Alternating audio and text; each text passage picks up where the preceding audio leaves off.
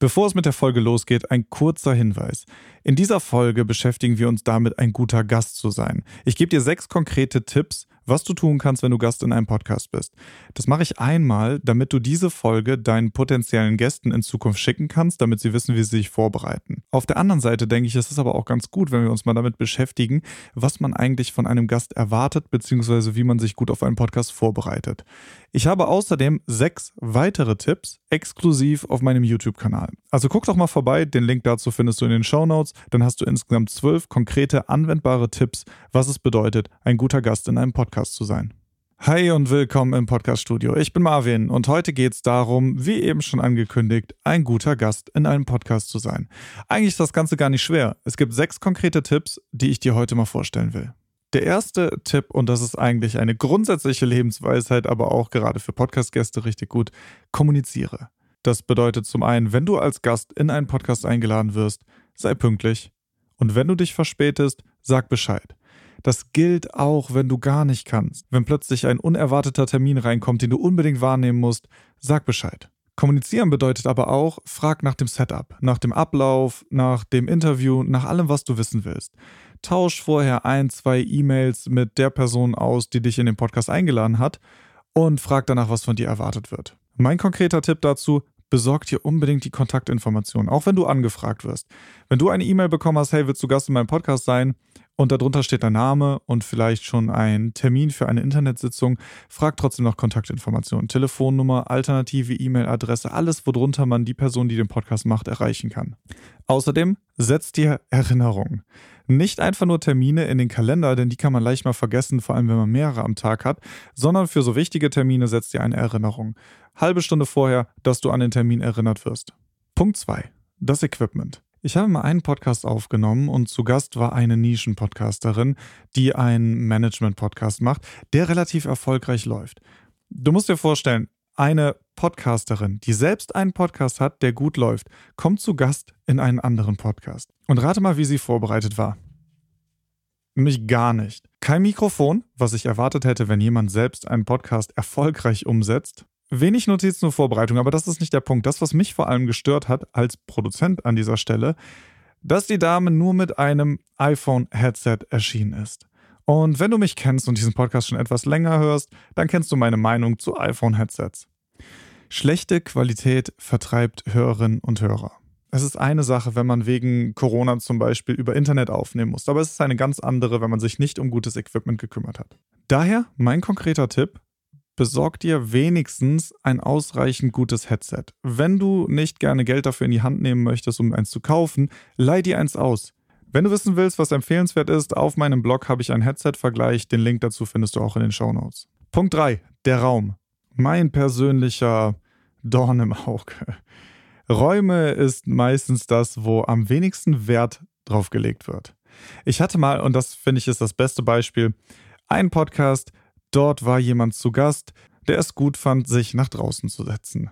Aber hey, du bist eingeladen für eine Podcastaufnahme. Was zur Hölle machst du in deinem Garten? Im Hintergrund waren Vögel zu hören, Straßenlärm, irgendwo war eine Baustelle. Das Problem ist, wenn man einen Podcast aufnimmt und das Ganze danach hört, werden diese Hintergrundgeräusche prominenter, als man das bei der Aufnahme wahrnimmt. Mein Tipp dazu, bleib bitte drin und setz dich in einen Raum, der nicht allzu stark halt. Wenn das dein Wohnzimmer ist, setz dich ins Wohnzimmer.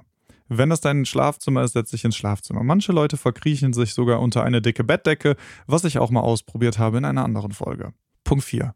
Lebenslauf und Werdegang.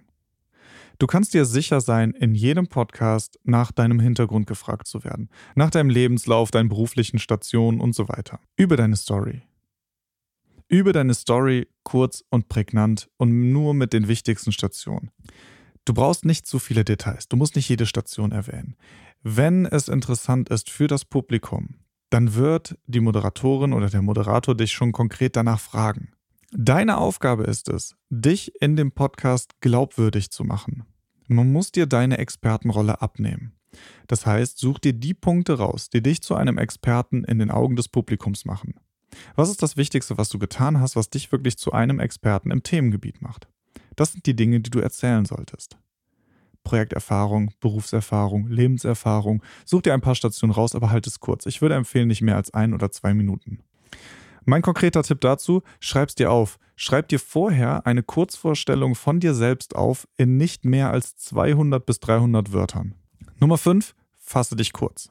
Podcast-Interviews sind Gespräche, keine klassischen Fernseh- oder Zeitungsinterviews, was Frage, lange Antwort, Frage, lange Antwort ist.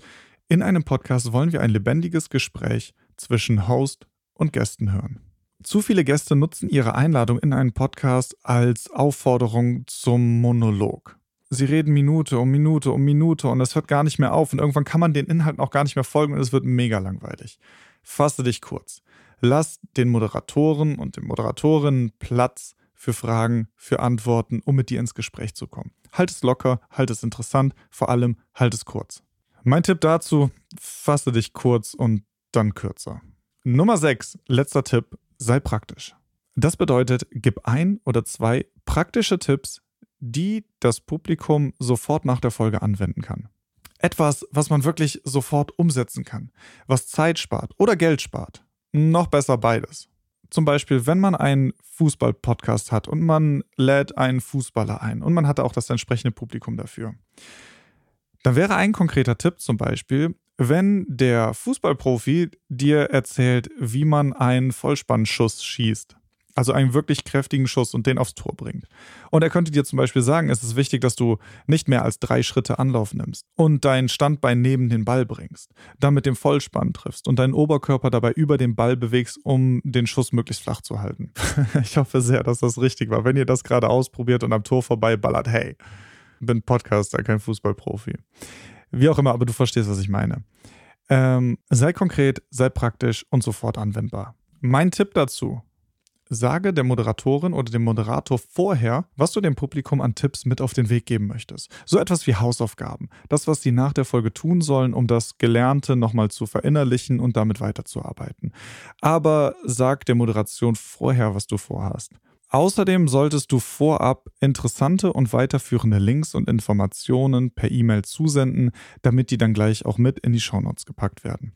Das finde ich immer ganz wichtig, weil es viele Leute gibt, die sich auch über die eigentliche Folge hinaus mit dem Thema beschäftigen wollen und die auch tiefergehende Details interessieren. Und für die ist es auch wichtig, ein Angebot zu schaffen, damit man eben in die Shownotes klicken kann und auf einen Blick sieht, was sind relevante und vor allem interessante Links zum Thema. Okay, das war's für heute.